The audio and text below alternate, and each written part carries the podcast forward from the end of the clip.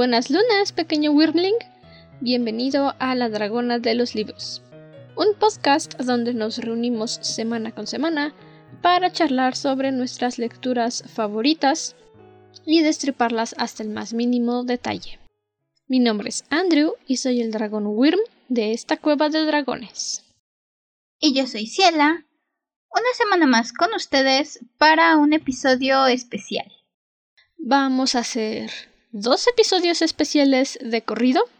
Este, que de acuerdo con el calendario debería de haber sido Maldición de Ucus parte cuarto, parte 4, pero su nombre lo dice, Maldición de Ucus. Entonces, hoy vamos a hablar sobre una película que probablemente si tienes de 10 años para atrás o de 16 años para atrás, jamás en tu vida has escuchado de ella.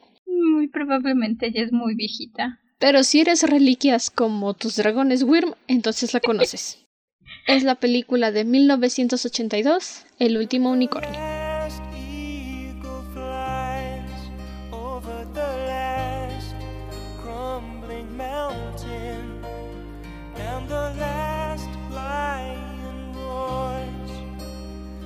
Ok, antes de empezar, rápida aclaración. El siguiente episodio especial, que se estrena en la primera semana de junio, obviamente, es respecto a la inclusión de, ¿cómo decirlo bonito? La comunidad LGBTQ en las series de televisión producidas por Netflix actualmente. Y lo que yo pensé y le aventé a Ciela nada más así diciendo, oye, se me ocurrió, fue que durante estas, creo que van a ser cuatro o cinco semanas de junio. Una, dos, tres, cuatro. Cinco si cuentas la que termina en el 3 de julio. Bueno, cuatro semanas entonces. Ah, sí. Vamos a estar subiendo un episodio aparte de nuestros episodios programados con respecto al mes del orgullo.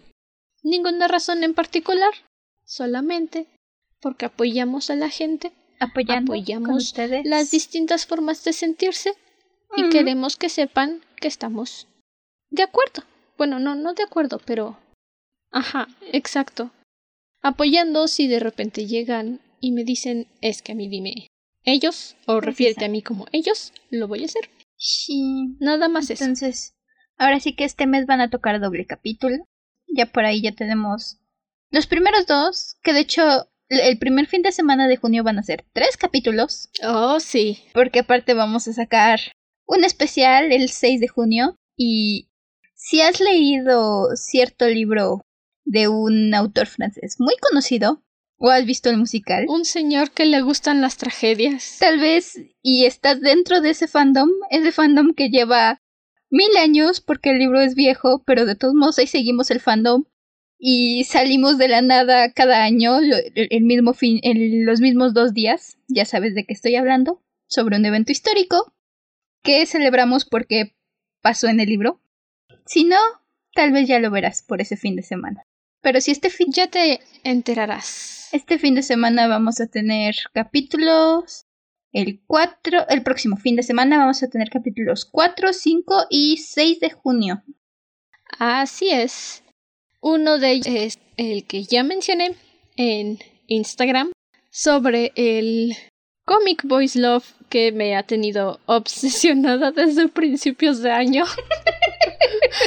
no miento, lo encontré. Dije, a ver qué tal de repente en la aplicación donde lo leo me dijo, oye, necesitas comprar tinta para seguir leyendo. Y dije, bueno, dedicaré una hora de mi vida a ver 30 videos cortos para juntar tinta suficiente. y ya estamos en junio y ya obligué a dos personas a leerlo. Vamos bien. ¿Contándome o aparte? Contándote. ah, ok. Pero bueno. Sí, apenas en eso estamos.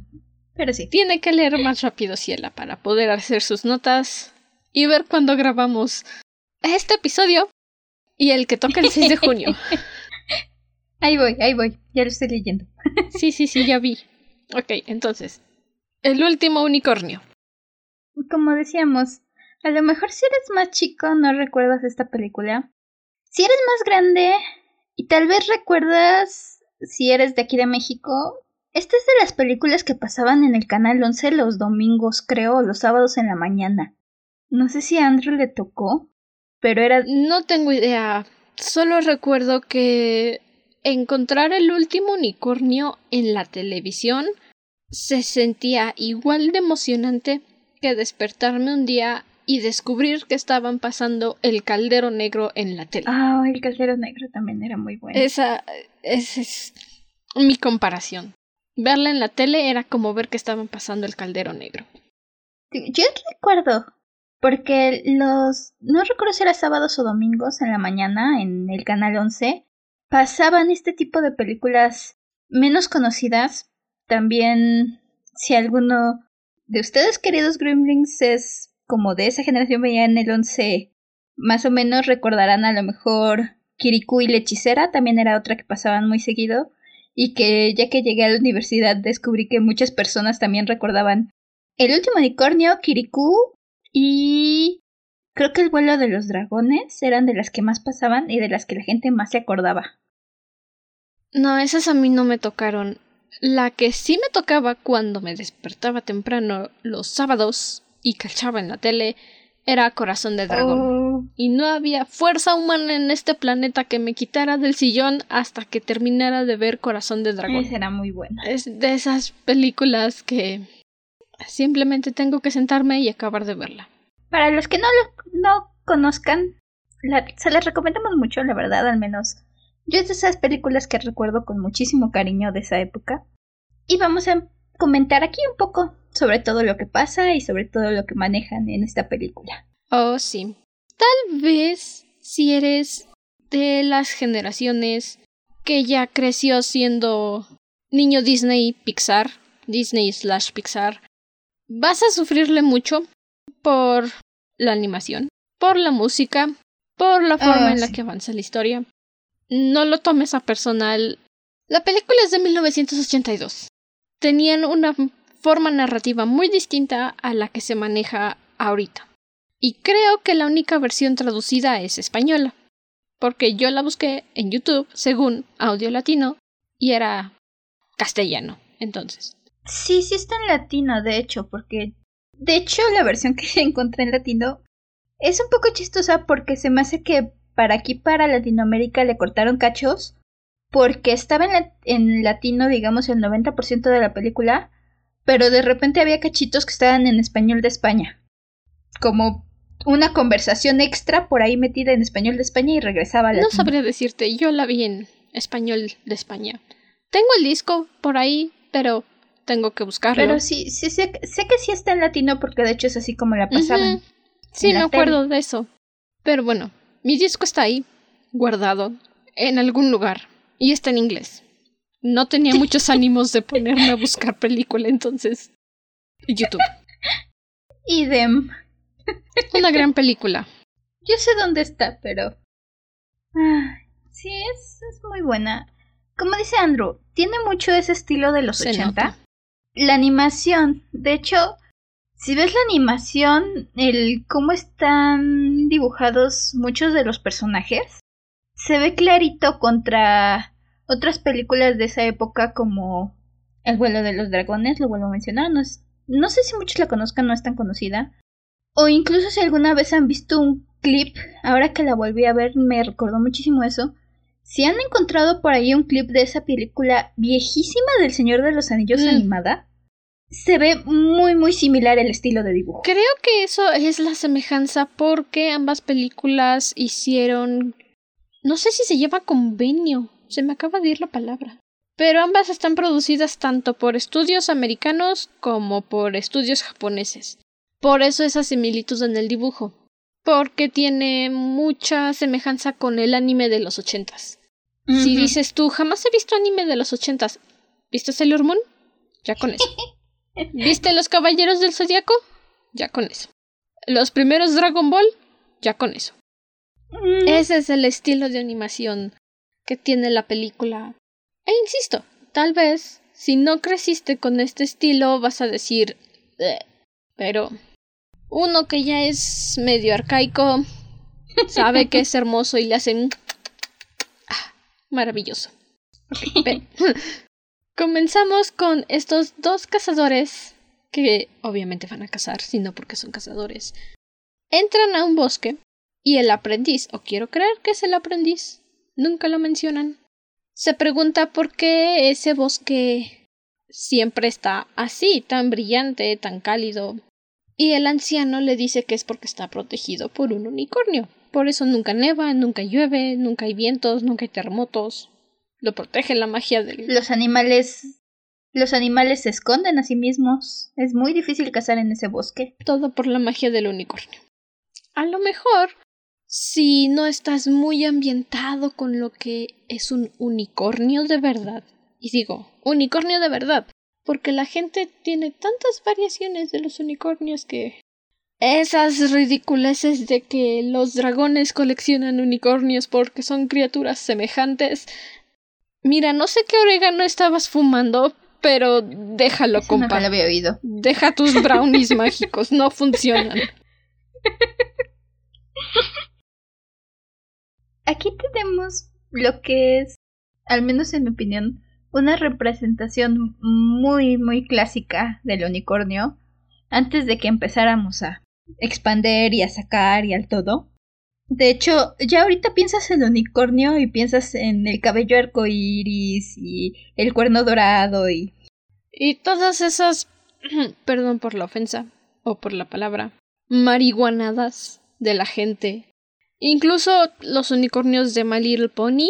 Yo en algún momento vi My Little Pony. No voy a decir que fui Pegasister, ni Brony, ni nada de eso, porque no.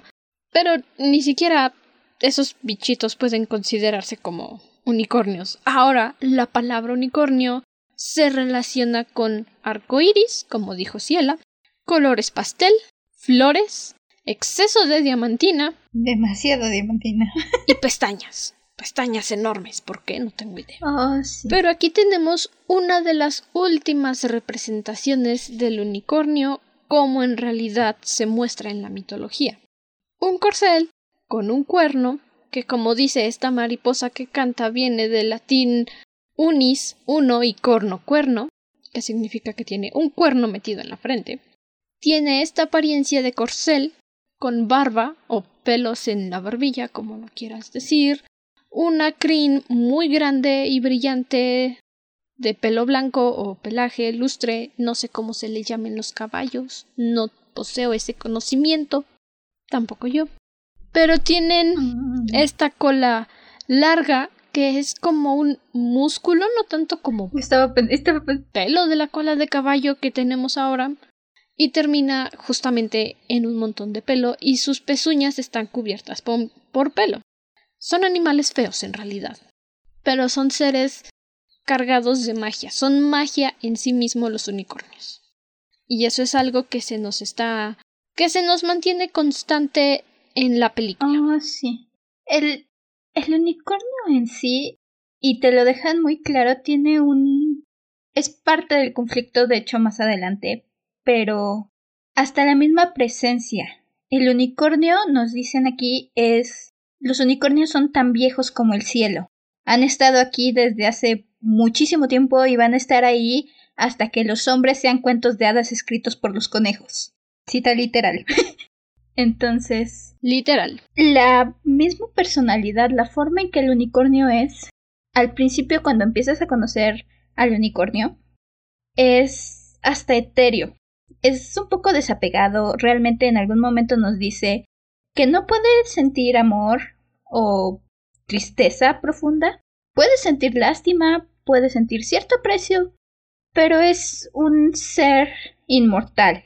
Lleva tanto tiempo aquí en la Tierra y va a estar tanto tiempo aquí en la Tierra que no se preocupa por las vidas humanas realmente. No, porque en realidad los unicornios son criaturas que no sienten ese apego al mundo a la realidad como muchas otras criaturas lo pueden hacer.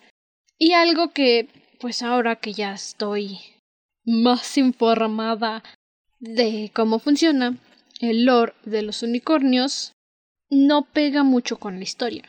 Porque los unicornios son criaturas en su mayoría solitarias. Sí, tienen parejas, tienen crías, pero no es como que vivan en manadas como los caballos, algún otro animal. Entonces, esa mención del unicornio en el que se pregunta si realmente es el último tiene sentido en ese momento, porque no es común que de repente se junten o hagan reuniones semanales y charlen. No, esa parte en la que dice será verdad que ya no hay más unicornios, seré yo el último de ellos, tiene bastante sentido. Es el problema principal. Obviamente la película se llama El último unicornio. Pero aquí viene otro aspecto que a mí en lo personal me frustra. La gente no debería de ser capaz de ver al unicornio ni siquiera como un caballo blanco. ¿Por qué? Porque los unicornios tienen magia, son magia pura. Y supuestamente solamente las doncellas puras, o sea, de corazón, no vírgenes, doncellas puras de corazón, tienen la capacidad de ver un unicornio si van al bosque. Y los unicornios no se dejan observar, no se dejan ver por cualquiera. Nada más por cuestiones de historia, la gente la puede ver. Eh, básicamente, creo que puedes atribuirle un poco al hecho de que está un poco fuera de su elemento, porque cuando decide averiguar si de verdad es el último unicornio, sale de su bosque. De hecho, si te fijas en su bosque, el viejito sospecha que hay un unicornio porque es un viejito sabio. Pero todos los viejitos son sabios, tal es un viejito sabio y entonces por supuesto que deduce que hay un unicornio porque se ve que es de esos viejitos que todos saben de la vida. Pero nunca lo ven y su compañero ni siquiera cree en él. Entonces el unicornio sale de su bosque y yo parte de eso siempre lo he atribuido a el hecho de que está como fuera de su elemento, entonces no es tan fácil a lo mejor manejar el, el esconderse o el todo, porque nunca nos dan una explicación exacta de la magia del unicornio, pero sí lo vemos hacer un par de cosas. Bueno, es que en realidad los unicornios no pueden hacer magia como tal. Son criaturas de magia, obviamente, pero no por eso significa que puedan hacer magia. Por ahí recuerdo haber leído en un artículo, porque ya saben, pobreza, uno no puede comprar libros de unicornios. que son los unicornios quienes otorgan la magia. Por ahí hay un libro de Laura Gallego García ya el... La próxima temporada hablaremos de este libro en particular, de Memorias de Idun. Ella, junto con las, los mitos originales del unicornio, mezcló que son los unicornios quienes con el tacto de su cuerno pueden crear magos. Esto difiere de autor a autor, obviamente. No todo está escrito en piedra, pero sí dicen que no pueden hacer magia como tal. O sea, sí tienen ciertas habilidades, como podemos ver que abre la jaula de los animales atrapados en este circo de las extravaganzas, revive al principito que ese sí es un verdadero héroe. Toma nota, y básicamente es eso. Nunca dicen explícitamente que pueda hacer magia. Ni siquiera ella dice que pueda hacer magia, pero es consciente de que tiene la capacidad de hacer ciertas cosas. Básicamente igual la puedes ver defenderse en un par de peleas por ahí, deshacer hechizos en algún punto. Pero sí, entonces, básicamente es lo que, volviendo al punto de por qué la pueden ver, yo creo que tiene mucho que ver eso, el hecho de que está fuera de su bosque, el, su bosque es donde ya tenía como todo. Sí, es su bosque. Mm, lo había recorrido ya tantas veces que por decirse su magia ya estaba impregnada en todos los rincones del bosque. nos lo dicen al principio, incluso los animales ya han adquirido un poco de esa magia. El, el viejito dice que por eso no van a poder cazar nada ahí porque los animales han pescado un poco de la magia del unicornio y entonces pueden esconderse mejor, pueden casi hacerse invisibles. Y es de ahí de donde surge también este concepto de que los unicornios crean magos. You're a wizard, Harry. y de hecho es algo que también puedes considerar que pasa en esta película. Porque más adelante el unicornio como mencionábamos el carnaval, eh, lo atrapa una bruja cuando está dormido en el camino. Ok, sí. Paréntesis. Pero. No solamente estoy obsesionada con los dragones, también me encantan los gatos de todo tipo, color y tamaño. Y los caballos. Los caballos no duermen recostados. Los potros, sí. ¿Por qué? Porque son chiquitos, porque les duelen las patas. Los caballos duermen de pie, parados, y nada más bajan la cabeza y roncan. Si la atraparon acostada, es porque alguien no hizo bien su investigación. Cierro paréntesis. Es un unicornio, técnicamente. Puede que sea por eso. No lo sé, no me lo creo, pero ok. Pero bueno, el chiste es que... Este es circo de las ex excentricidades. El carnaval de medianoche de Mommy Fortuna. Eh, circo. Mommy Fortuna es de esos villanos que recuerdo muchísimo de mi infancia. No sé, Andrew, pero yo recuerdo muchísimo a Mommy Fortuna. Y Creo que recordaría más a Madame Mim. La señora no. no hizo gran impacto en mí. Entonces, Mommy Fortuna tiene este carnaval de criaturas donde realmente la casi todas son ilusiones, excepto el unicornio, al quien le pone un cuerno falso porque los humanos no pueden ver a los unicornios, solo aquellos que de verdad creen, o aquellas como mencionaban Rupura, aquellas doncellas puras y una arpía. También, Mommy Fortuna tiene una arpía que es el único otro ser real en su carnaval. Y la verdad es que algo que siempre me ha gustado de Mommy Fortuna es, o bueno, siempre se ha quedado conmigo, es el hecho de que realmente sabe que no las va a tener atrapados por siempre.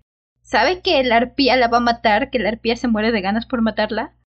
Pero no le importa. Básicamente para, e, para ella el hecho de que atrapó una arpía ya es suficiente logro. Cada día extra es solo un bonus.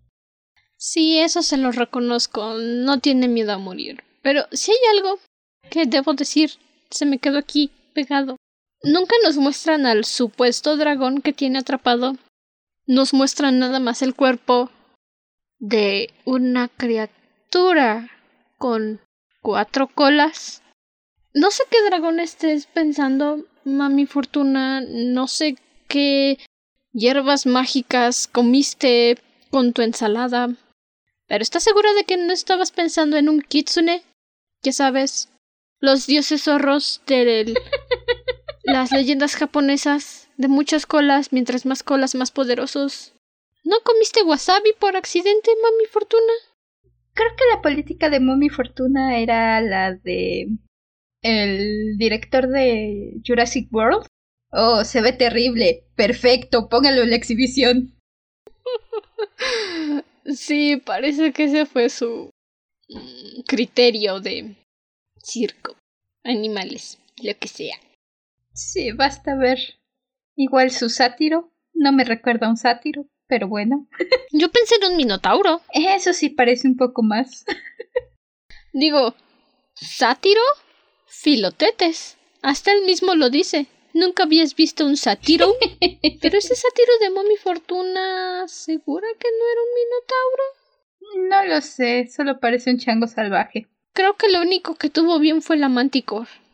El cuerpo de león y sus colas. Sí. Y las alas también, sí, que fue lo único que le quedó bien. solo quería que se vieran coquetos. Bien hecho, Mommy Fortuna. Solo quería dinero. Oh, sí. Por la noche, en este.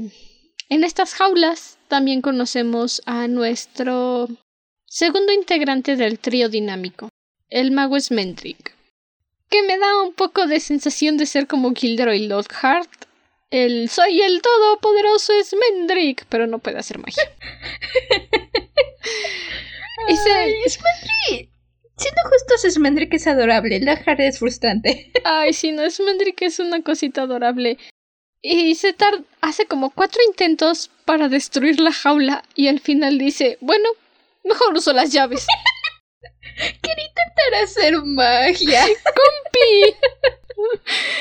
Compi, si ya tenías las llaves, mejor abre la puerta. y nos dice cómo obtuvo las llaves, engañando al sirviente de Mami Fortuna diciéndole un acertijo, que nunca los adivina y les iba a dar tiempo suficiente para escapar. Yo también quiero saber. ¿Por qué un cuervo es igual a un escritorio? Los dos tienen plumas. ¿Un escritorio usado o un escritorio nuevo? Mm, nunca especifican. Nunca especifican, entonces se supone que es vacío. Yo también quiero saberlo. Lo veo en todos lados, hasta en la sopa. ¿Por qué un cuervo es igual que un escritorio? Es uno de los más viejos. Ahí dejen comentarios o manden mensaje a Instagram. Necesito respuestas y las necesito tal vez no ahora, pero sí en esta vida. Sea como sea, Schmendrick la libera al unicornio. Insisto, adoro a Schmendrick. Tiene su ego, se quiere hacer el gran mago, nada le sale. Pero al mismo tiempo, y creo que es parte de su encanto, sabe reconocer cuando la regó o cuando simplemente no puede hacer las cosas.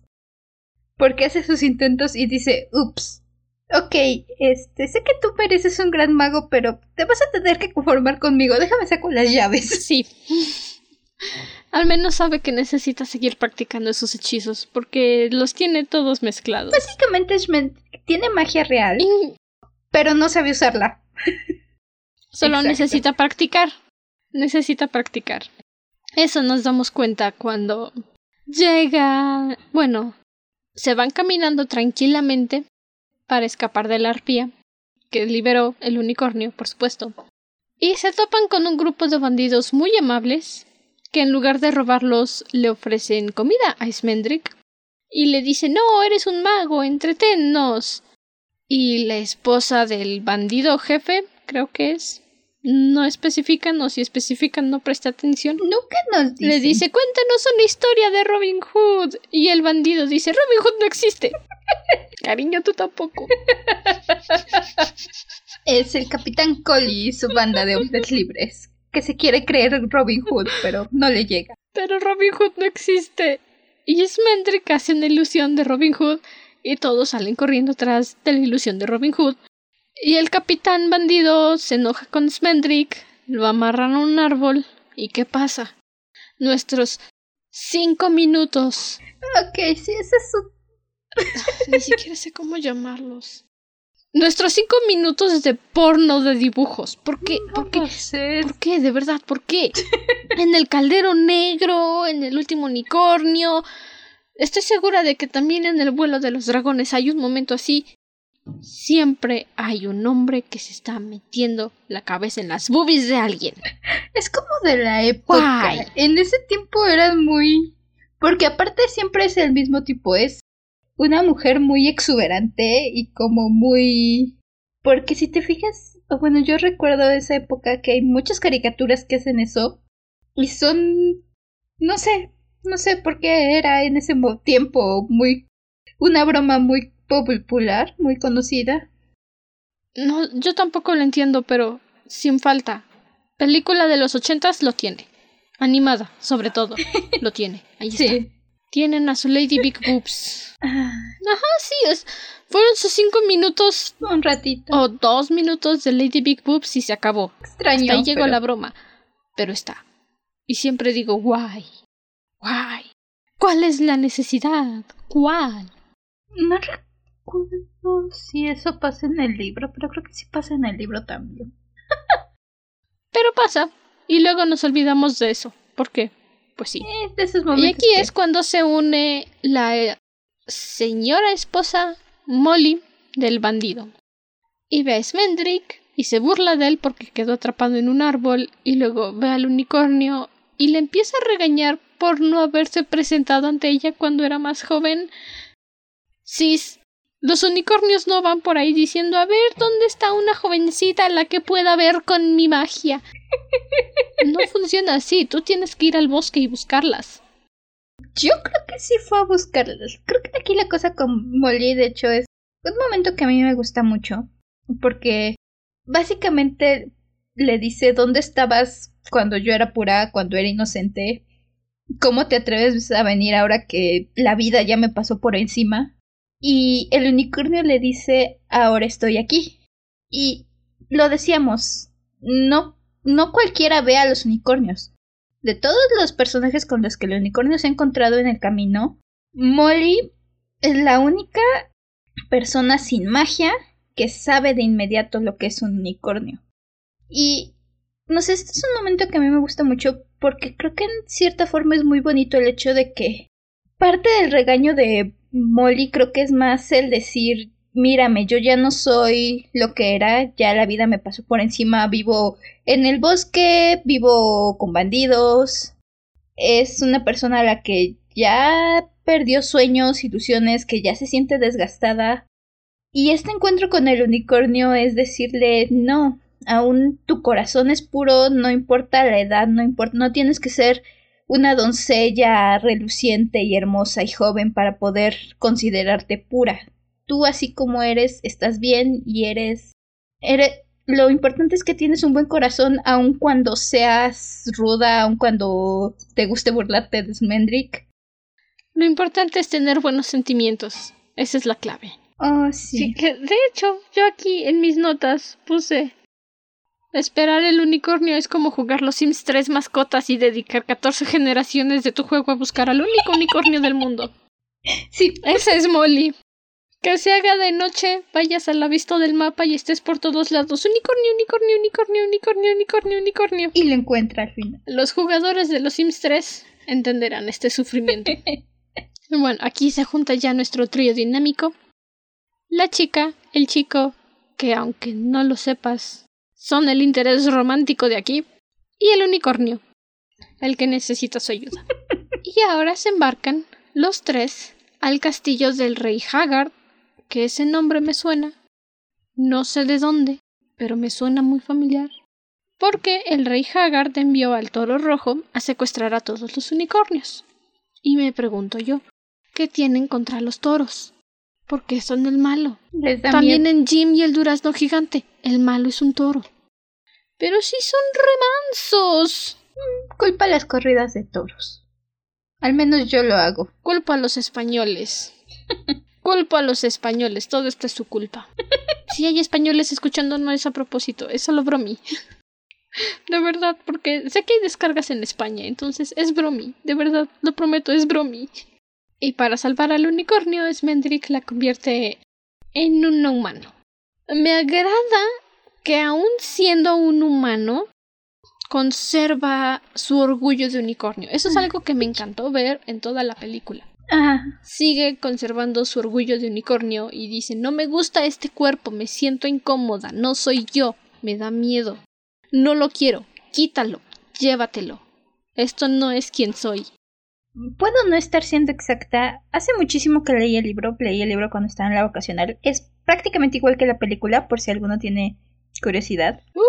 Pero una frase que recuerdo mucho del libro es que cuando la convierten en humana, parte de lo que dice el unicornio es que puede sentir el cuerpo muriendo, porque el unicornio es inmortal.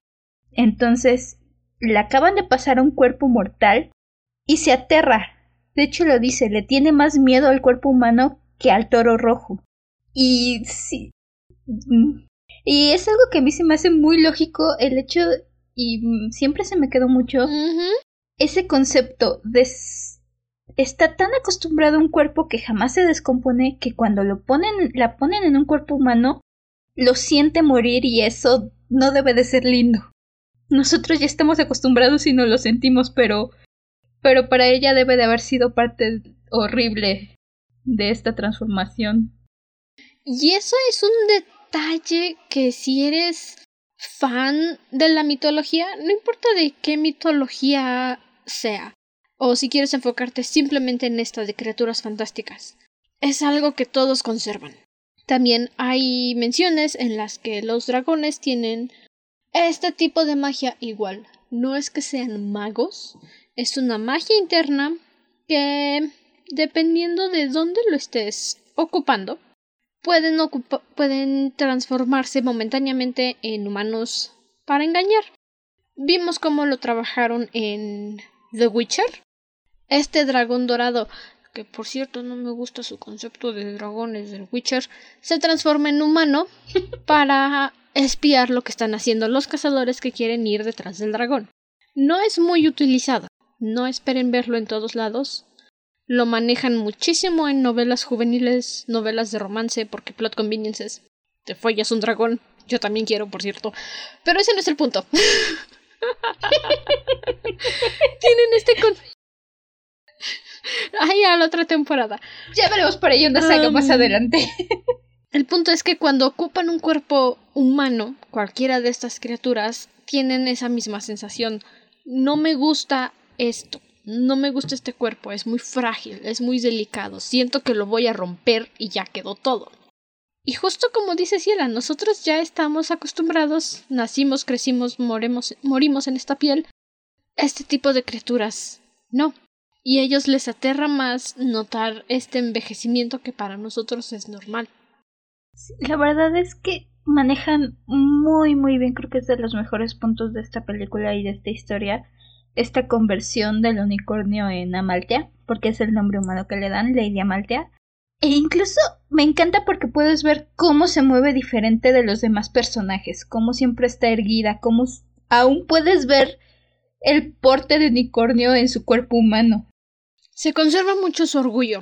Es algo que puse como 14 veces en mis notas. Ya las verán si se quieren unir a nuestro Patreon. Es de apoyo, ya saben. Para que podamos seguir trayendo más y más y más y más episodios. Se los digo ahorita, seguramente va a sonar por ahí más tarde. Pero en el enlace es patreon.com slash dragona de libros pod. Y sí, lo vemos todo el tiempo. Siempre que pasan a Lady Amaltea, que yo quiero llamarla Lady Lunaris, pero sé que cierta personita no va a entender mi referencia, porque al parecer no me quiere tanto como dice, pero no diré nombres. Siempre camina con la frente en alto, muy erguida, y hay ocasiones en las que mira a los demás como si ellos no fueran dignos de verla. Incluso me, me encanta el primer encuentro con el rey Haggard, que cuando el rey intenta verse en los ojos de Amaltea, no puede verse porque tiene ojos de unicornio.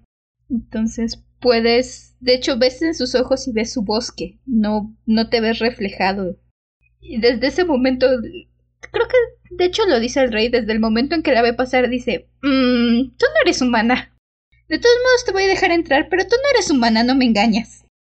Sí, porque este. Este Rey Haggard es como que un coleccionador obsesivo. Colecciona unicornios. El rey Haggard tiene depresión. Mira, en este punto no sé si sea depresión, pero. Algo mal tiene en la cabeza. Es un sociópata. Eso sí lo tengo definido, es un sociópata. El, el punto con el rey, y que te lo recalcan mucho, es que nada lo hace feliz. E intenta veinte mil cosas viendo a ver si lo hacen feliz. Pero siempre regresa a los unicornios.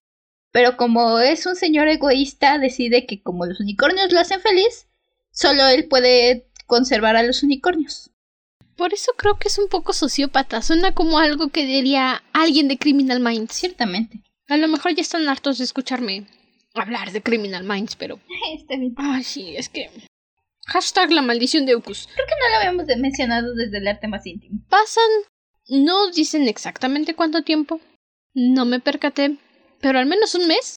Sí. Se quedan. Se quedan ahí en el castillo y. Sorpresa, sorpresa. Empieza a olvidarse de que es un unicornio y empieza a desarrollar sentimientos humanos. Sí, sí pasan cierto tiempo. Incluso ella no sabe por qué observa tanto el océano, ni siquiera sabe por qué están en ese castillo o por qué llegaron a ese castillo. Y Molly es la que tiene que decirle a Smendrick, tienes que convertirle en unicornio otra vez porque si no va a olvidar lo que era. Incluso le tiene que decir a ella misma, a, a la misma Maltea le tiene que decir, oye, eres un unicornio, vienes a buscar a los demás unicornios, están aquí atrapados. Eres un mago, Harry. Y Amalte tiene problemas para recordarlo porque ya lleva mucho tiempo como humana e incluso se enamoró. Empi- Que bueno, sí, sí, me cae bien el principito. Es muy lindo. Se me hace adorable que no sepa cómo cortejar a alguien. Se nota que nunca ha tenido amigos. Esa parte donde el príncipe está intentando hacer 20.000 hazañas para ganarse su corazón, va y mata al dragón y Amaltea lo ve feo por matar al dragón. Y con motivos. Y, y llega con Molly. Es que se me sentí culpable por matar al dragón porque me vio feo. Pues sí, compa. Es un dragón con rugidos de dinosaurio. Un dragón chino, por cierto, en una época, en una tierra que podría ser medieval, inglesa, por la forma en que se visten. ¿Por qué va a haber un dragón chino aquí? Y un dragón con bigotes tan largos como los... Fácil era un dragón milenario. Por favor. ¿Sabes qué tan viejo es un dragón chino por lo largos que son sus bigotes? Fácil era un dragón milenario. Y el principito lo mató porque quería una novia. Qué gusto que te arrepientas, compi. Este romance es un poco apresurado, sí. Es más que nada un elemento para para que Amaltia empiece a desarrollar sentimientos humanos, empiece a amar, empiece a sufrir como un ser humano.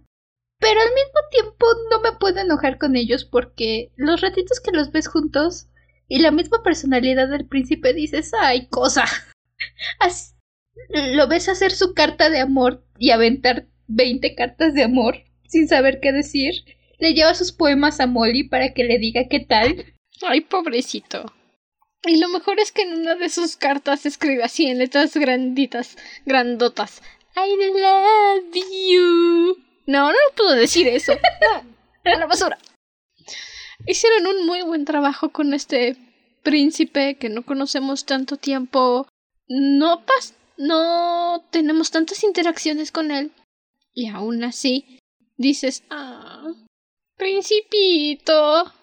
Y algo que me encantó del príncipe es que dice un héroe no es un héroe simplemente por decir que lo es, sino porque hace lo correcto aunque sea muy difícil. Y nos lo demuestra cuando permite que conviertan a Maltia en unicornio otra vez, porque la ama y sabe que amándola debe permitirle ser quien es ella. Y tiene esta frase que bastante clichada, pero dice yo amo a quien amo. Tiene sentido. Si, le sumas con el hecho de que dice, llama a la bruja, hechicera, sirena, unicornio, lo que quieras, yo la amo. ¿Qué tal mandrágora? Y sobre todo... ¿Aún la amas? Sobre todo el hecho de que es el príncipe el que los regresa a la misión. Porque en este punto, Amaltia literalmente le dice a Smendrick que ya no quiere volver a ser un unicornio porque va a dejar de amar a Lyr. Y no quiere. Y Smendrick, esta Molly le dice, pues ya déjala siendo humana, ya es feliz. Y Smendrick dice, bueno, si es lo que tú quieres, cásate con el príncipe y sé feliz. Y el príncipe es el que les dice no. Exacto. El príncipe es el que les dice no, no, no, es que no podemos hacer esto. Eso no es lo que haría un héroe. Ajá. Y, lo di y es incluso más que solo Maltia porque menciona si, o sea, nos casamos, somos felices, ¿qué pasa con el resto de los unicornios? Se van a quedar atrapados en el mar donde los tiene el rey. El toro. El toro. No, eso no va a ser un final feliz para ellos. Y por mucho que quiera estar contigo, no es lo correcto. Tenemos que hacer lo correcto. Y luego es Mendrick. Lir, eres un héroe verdadero. Él sí es un héroe verdadero. ¡Ah! De la cima vamos a exclamar. Nación campeón. Lo siento. no lo pude evitar. y se enfrentan al toro. Regresan a, a Malte a hacer un unicornio. Se echan a correr, salen por la cuevita que da hacia el mar. Y parece ser que el unicornio va a ser empujado al mar por el toro. Y le están gritando. Lear y Molly a Smendrick. Haz algo, eres un mago, Harry, sálvala. Y Smendrick les dice, hay muchas cosas que puede hacer la magia, pero ser un héroe no es una de ellas. Y es cuando Lear dice, sí, tienes razón, un mago no puede ser el héroe. Y entonces salta enfrente del toro, no vemos cómo, cómo lo embiste, pero sabemos que lo mata. Seguramente le rompió las costillas y perforó su corazón. Y eso le da valor a, a Maltia, al unicornio, para defenderse contra el toro. Y lo que hace es poner a brillar su cuerno y empujarlo al mar. Y se extinguió el toro porque es de fuego. Y luego salen todos los unicornios que son un buen. Son casi todo el mar de unicornios. De veras, ¿qué hacían ahí adentro? ¿Reproducirse? Montones de unicornios. ¿No tenían tele para entretenerse? Pues básicamente como nos dicen que toda la espuma del mar son los unicornios, tiene sentido que salgan tantísimos unicornios. Reviven al príncipe con su magia inexplicable de unicornio. Y, el rey todavía se enoja porque le faltaba uno. No necesito explicaciones. Solo necesito saber que es un unicornio. Y regresan. Oh, sí.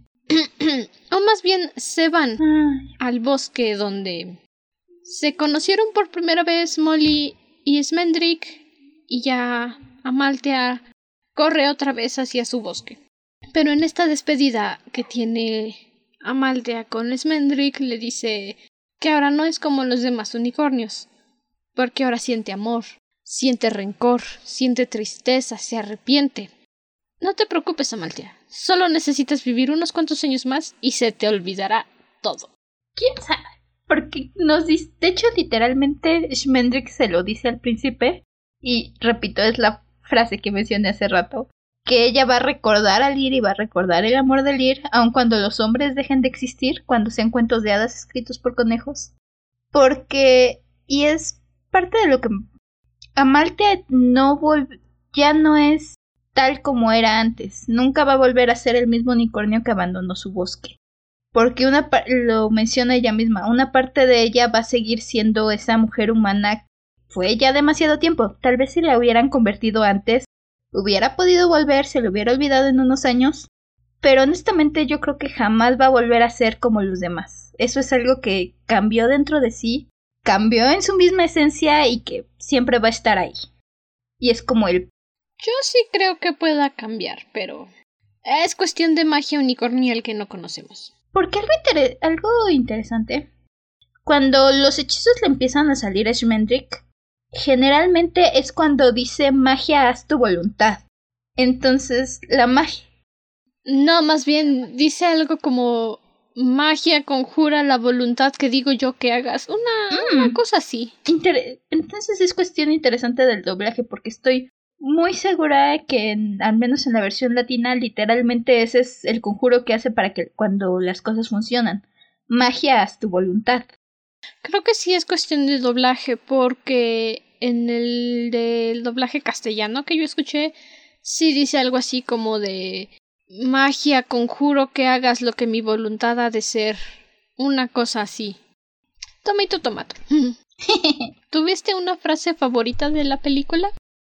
me debato entre la que el regaño que le da Molly, pero creo que gana una lo que menciona Mommy Fortuna al unicornio cuando la tiene en la jaula sobre la arpía, donde le dice sé que me matará un día, pero siempre recordará que la atrapé y que la mantuve prisionera.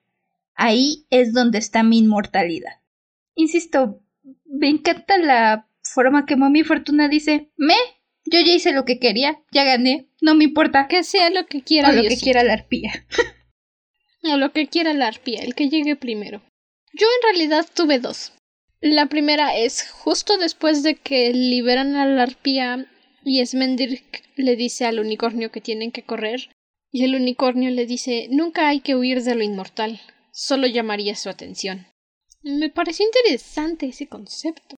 Como diciendo, si no quiero vivir eternamente y corro, ¿me van a obligar a vivir eternamente? Y la segunda frase que me gustó creo que la dice Lear, el principito, Mm. y se la dice a Smendrick, creo, que le dice no hay finales felices, porque nada nunca acaba. Como diciendo que aún después de que derroten al toro y maten a su padre, no van a tener un final feliz porque en realidad no se acaba ahí la situación. Tienen que seguir luchando por ser felices. Eso me gustó mucho. ¿Tuviste un personaje favorito? Schmendrick siempre va a tener un lugar especial para mí. Schmendrick, adoro. Adoro a Schmendrick. Ya le mencioné todo lo que me gusta. Me encanta este viaje que tiene para convertirse en un mago verdadero. Que al final ya controla más su magia. Eres un mago verdadero. Y su relación con Amaltea también me encanta. Fue muy adorable de ver. ¿Tú? El mío fue Lady Lunaris, porque es de verdad de las pocas visualizaciones que vamos a ver de un unicornio como debería de ser. Y esto sale de improviso porque, bueno, semana ocupada, acabo de terminar mis notas. Hay cinco cosas que tú hayas encontrado de acuerdo a tu gusto o tu investigación que hayan sido mitológicamente correctas.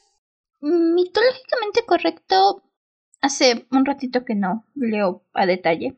Pero yo diría que el, la forma en que pintan a, al unicornio, para empezar, toda su, su porte, su personalidad y el cómo está dibujado, empezando por ahí. Ah, la arpía, la naturaleza de la arpía y el... No, no precisamente el dibujo, porque si no mal recuerdo creo que las arpías tienen cabeza de mujer. Pero la personalidad que le dan creo que va más o menos con lo que recuerdo de las arpías. sí, no, no recuerdo más. Este, estoy pensando en el carnaval de Movie Fortuna, pero ya lo criticamos, mencionamos que no. El unicornio principalmente. La magia de los magos realmente puede ser muy variada. No hay mucho de dónde agarrar con Shmendrick, así que me iré con esas dos. No tienes que ser las cinco si no piensas, digo. Acaba de salir. Los míos fue también el unicornio, su orgullo, su porte, la forma en que lo dibujaron es un poco más delgado de lo que ponen en algunos lugares, pero hasta donde yo vi, perfecto. Me gustó también la forma en que mostraron al dragón chino, insisto, no sé por qué está ahí, no sé por qué lo pusieron, pero de una vista anatómica y de acuerdo al largo de sus bigotes, también, en punto, perfecto tu dragón. Y me gustó sobre todo este concepto de la magia. Esto de que puede que para Smendrick funcione de una forma, para el mago que tenía antes el rey Haggard funcionaba de otra forma, e incluso para Amaltea funciona de una forma completamente diferente. Que eso es algo que siempre es agradable de ver, que la magia no es la misma para todos. Por el momento eso sería todo en nuestro episodio especial. Esperemos que hayan disfrutado este viaje al pasado. Necesitábamos algo más. Algo muy tranquilo, algo feliz. Porque bueno, maldición de Ucus. Necesitábamos purificar nuestra alma. Qué mejor que Lady Amaltia para purificarnos después de la experiencia que fue Ucus. Lady Amaltia y Esmendrick con sus malabares. Algo bueno para purificar el alma. Sí, sí, sí. Recuerda seguirnos en nuestra página de Instagram, arroba dragona arroba dragona bajo de libros podcast. No sé ni qué dije. No lo sé, algo raro. Puedes enviarnos tus comentarios, tus sugerencias de libros que quieras escuchar más adelante. Estamos a un solo clic de distancia. También puedes comentar y votar por el podcast en, tus en tu plataforma favorita. Creo que ya pasó suficiente tiempo para decir que estamos estrenando Stitcher, pero estamos en Stitcher, iHeartRadio, Spotify, Apple Podcast, Amazon Podcast, donde sea que puedan reproducir podcast. Ah, y cada vez, bueno, faltan tres días, pero estamos a un mes de nuestro aniversario. Chan, chan, chan. Yay. Ya tenemos por ahí el especial de aniversario grabado. De todos modos, estamos Probablemente vamos a hacer un live stream ese día. Lo más seguro porque tenemos pensado reunirnos para hacer galletitas. Ahí estaremos subiéndoles las fotos. Ya un año. Sí, sí, sí. Para festejar que ya hace un año. De estar divagando. Incluso un poquito más porque empezamos a planearlo un poquito antes. Sí. Pero sí, pero... pronto se va a cumplir un año de que se estrenó el primer episodio. Desde que subimos los libros de Cinder 1 y 2 el mismo día, porque descubrimos que grabamos por tres horas. Originalmente... Ya pasó un año. Originalmente iba a ser dos libros por capítulo de Cinder. Y no, no funcionó. Hemos ido aprendiendo también. A ver, qué tan largo, qué tan corto nos extendemos. Depende mucho del libro, hemos descubierto. Depende mucho del libro. en efectivo.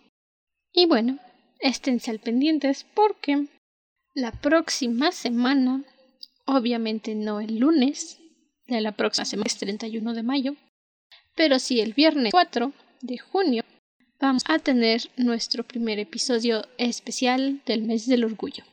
El 5 será nuestro episodio especial, ya programado, y el 6, este episodio conmemorativo que si pudiste cachar las pistas de Ciela, que yo no caché, nada más entendí porque sé de lo que habla.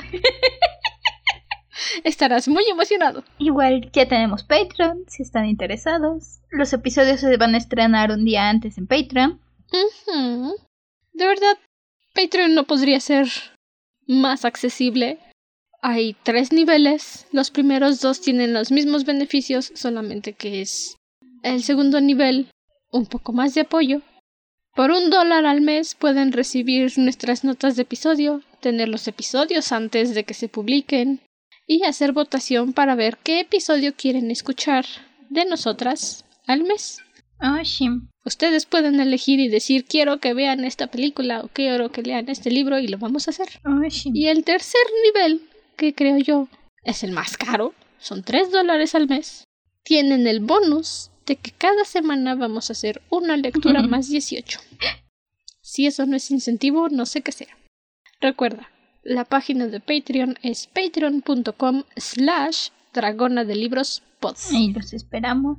Si están interesados. Si nos quieren apoyar para seguir produciendo más y más y más y más y más y más. Igual si por ahí tenemos bloopers, subiremos bloopers. No tenemos muchos porque realmente casi todo lo que cortamos son silencios. Pero sí hay por ahí un par de partes donde tenemos que parar o hacer alguna cosa. Entonces, eh, por ahí es otra cosita que subiremos en algún momento cuando juntemos suficientes. no sé si prometo revisar desde Cinder, pero al menos de los nuevos episodios sí, podemos revisar dónde hay bloopers. Hasta entonces, permanece cómodo y seguro dentro de tu cueva. Nosotros nos volveremos a reunir en el siguiente episodio. Hasta la próxima luna. Dragones al triplicado. Bye. Nos vemos por triple la próxima semana. Bye bye.